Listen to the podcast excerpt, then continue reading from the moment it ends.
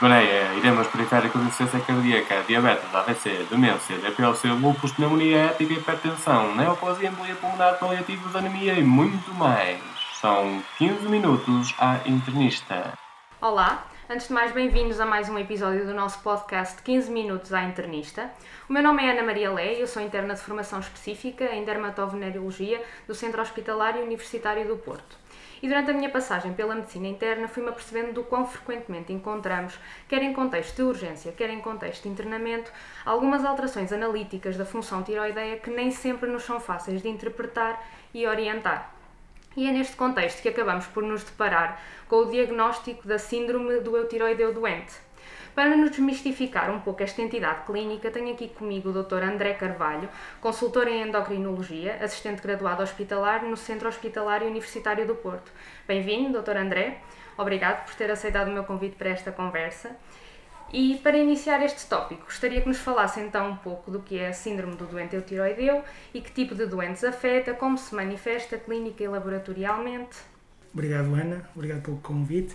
Eu queria começar pelo, pelo início. Não é? O início é se, se a definição de a síndrome de eutiroideu doente está corretamente denominada, ou seja, se o nome corresponde ao que nós de facto estamos a avaliar.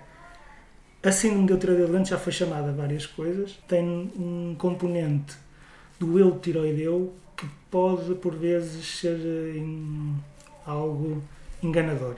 No sentido em que a pessoa que está a ser avaliada naquele momento não está eutiroideia, e isso pode às vezes justificar que muitas que na definição e na, e na forma como nós denominamos esta entidade se possa usar, por exemplo, a disfunção tiroideia associada à doença não tiroideia ou uma disfunção não tiroideia tão simples quanto isso. Portanto, uma alteração analítica associada a uma disfunção não tiroideia.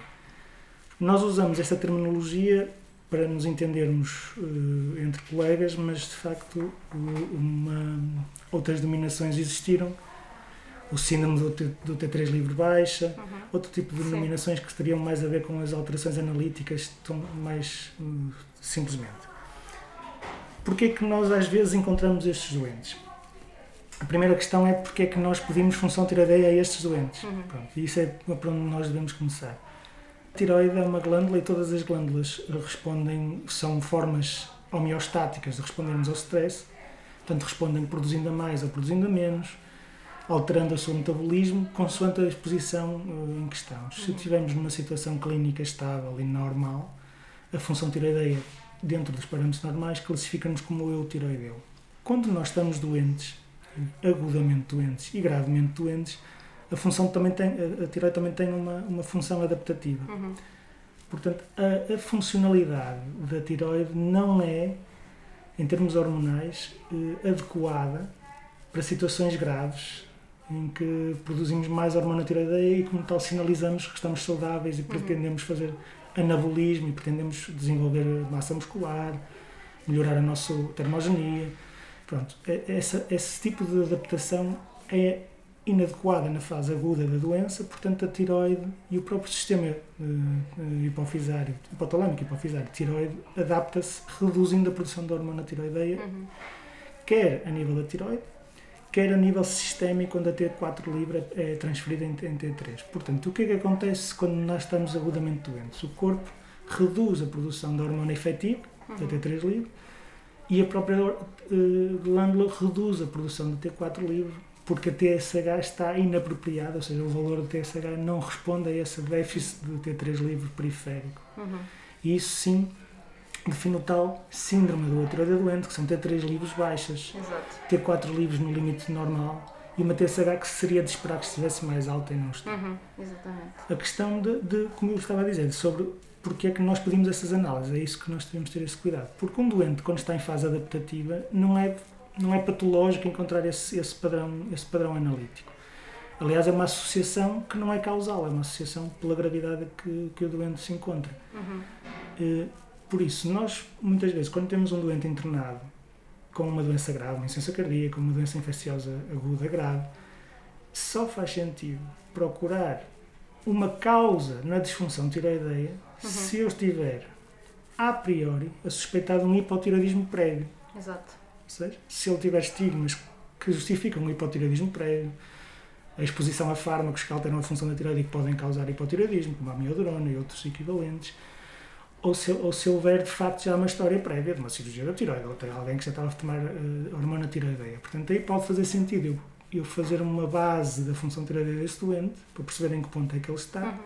Mas um doente que não tem nada disto, apesar de ser grave, e se não tiver uma evidência de uma bradicardia grave, Exato. um, com uma mixematose iminente, a função tireoideia se calhar não faz uh, lógica solicitar, porque não é a causal, nem é que está a agravar o, quadro clínico do doente. Exato. E não vai mudar muitas vezes a nossa conduta. E isso é outra coisa a seguir, portanto, isso também só faz sentido procurar algo que nós tenhamos uma intervenção que possa melhorar o prognóstico do doente. Como isto são adaptações, são, é homeostático, Uhum. Eh, o que é normal é que a função tireoideia, assim que o doente recupere funcionalmente, também recupere em termos de função. Mas ela não está a recuperar porque estava, porque estava doente, ela está a recuperar porque todo, todo doente está a recuperar. Exato. E como tal, ela o- o- entende que sim, agora é a fase de sair da hibernação. Estou sempre a dar o exemplo da hibernação quando discuto o tireoide doente. Este, este padrão analítico é- existe nos animais que entram em hibernação. Portanto, o doente o que está a fazer é estar-se a poupar. Uhum. Está a fazer uma apneia enquanto a onda passa. E a onda passando, ele recupera da apneia, levanta a cabecinha, respira e põe todo o sistema uh, hormonal do, eixo tiroideu a funcionar. O que é que acontece aqui às vezes é o que também podemos discutir. É o, quando é que passa a ser um sistema adaptativo para um sistema mal adaptativo. Uhum. E isso tem a ver com o tempo de, de exposição e quanto tempo é que ele está a ser uh, uh, Ok. uh, sujeito a esse hipotireoidismo. Porque quando avalias as análises de um doente com esta gravidade tem T3 livre baixo e uma T4 livre normal baixa, Uhum. ele está em hipotireoidismo. Exato. Um hipotireoidismo central, Uhum. adaptativo. Exato. ok? Ok. Que impacto isto tem no prognóstico? Se o doente recuperar das doenças que o levaram a este eutiroideu ou este hipotireoideu central, Uhum. eh, o prognóstico é, é, é- é bom se o doente evoluir pela, pela doença corretamente. Não é pela disfunção tiroideia que ele vai. eh, ou disfunção? Ou pela, pela, pelo padrão analítico da, da T3 livre baixa da T4 livre baixa que ele vai ter pior evolução. Isso Ok. é só um, mar- um marcador da doença. É não um marcador, um marcador de gravidade, De gravidade. da doença Mas e não não, da- um fator de de impacto. sobre a doença. Ok, certíssimo.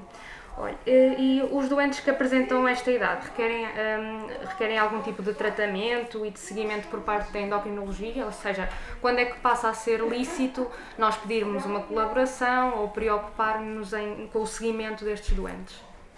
Portanto, aquilo que eu estava a dizer. Se nós evitarmos pedir função tiroideia a quem não, não, não, não temos uma suspeita clínica prévia de hipotiroidismo, aí já poupamos muita, muita preocupação.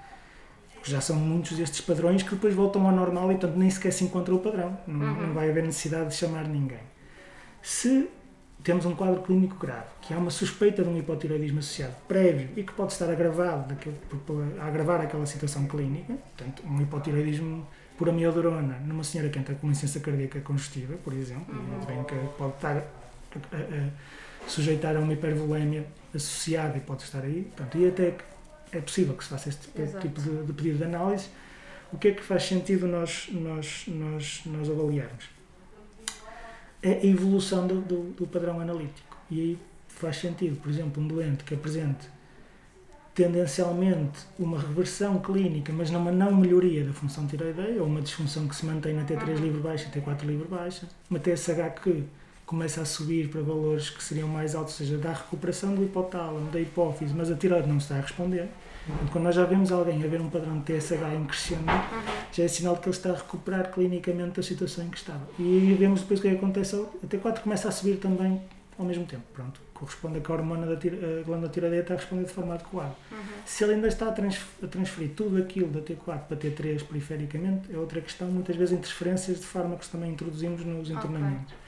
Por exemplo, às vezes o, o próprio corticoide, que se usa para várias, várias, várias fa- fases agudas de infecções, até por Covid, ou, ou até eh, estados, estados inflamatórios ou, ou- ou outros, o que acontece é que ela também tem uma interferência sobre a, a- a trans- a- transformação de T4 em T3, Ok. assim como a própria redução da TSH. Portanto, há fármacos que podem confundir isto. Mas se Uhum. vocês virem um padrão de recuperação, não vale a pena estarmos a solicitar, exceto se- se virem que claramente está a ultrapassar os Ok. limites do normal. Se se estiver associado, por exemplo, e vocês quiserem saber a causa do hipotiroidismo com muita frequência é autoimune nas Uhum. senhoras. E pedirem também os anticorpos antitiroglobulina e tiroglobulina, já colocam aí outro patamar que será uma tiroidite linfocítica crónica subjacente, Uhum. que poderá ter um- uma evolução para hipotiroidismo, que naquele Certo. momento se calhar é um hipotiroidismo central, mas se calhar até pode ser um hipotiroidismo primário que não estava diagnosticado. Mas vale a pena pedir esses, esses marcadores no internamento ou será uma investigação para Se- fazer posteriormente? Se, tu, se vocês sentirem que clinicamente se justifica uma função tiroideia, baseado naqueles Sim. fatores de risco que eu te disse sobre o hipotiroidismo prévio que o doente possa estar subclinicamente ou até não diagnosticado. Faz sentido, se encontrares este padrão, juntares os anticorpos anti-TPO e anti-tiroglobulina no sentido de perceber se esse hipotiroidismo prévio Ok. podia estar associado à tal prevalência elevada de cerca de 15% da população feminina em Portugal Uhum. de uma tiroidite linfocítica subjacente. Ok. E aí tu acrescentas o tal fator de risco de recuperação, ou seja, ele vai recuperar, mas como tem uma tiroidite, provavelmente ele de facto se cá tinha um hipotiroidismo prévio, subclínico ou clínico, então este vamos ter que reavaliar com mais cuidado no futuro. Certo. Entendes? Ou seja, é um marcador se calhar de eu procurar o que é que vai evoluir. Se encontras este como padrão, que depois repetes a seguir, porque achaste que ele tinha um hipotiroidismo, Uhum. verificas que é compatível com a tiroide doente. À, à data de alta ou antes de uns dias da data de alta, vês pedes outra vez o padrão. E o padrão já é um padrão de recuperação, mas não há anticorpos positivos, não houve amiodorona, não houve assim nada que justificasse ou Uhum. outro, outro fármaco que tivesse uma influência. Então aí deixavas, deixavas Ok. cair o assunto e depois não, não quer dizer que não se façam nas de saúde Eventualmente, primários de exato. uma função tiroideia, mas não é uma, uma preocupação eh, grave, não é Uhum. uma preocupação que tu deva pensar muito. Acho que foi extremamente esclarecedor, Dr. André. Não sei se tem mais alguma coisa a acrescentar. Eu penso que, que a nível global eh, esclareceu de forma muito explícita todos os pontos-chave na abordagem deste quadro, especialmente aqui no âmbito da medicina interna. Muito obrigada e até ao próximo episódio. Obrigado.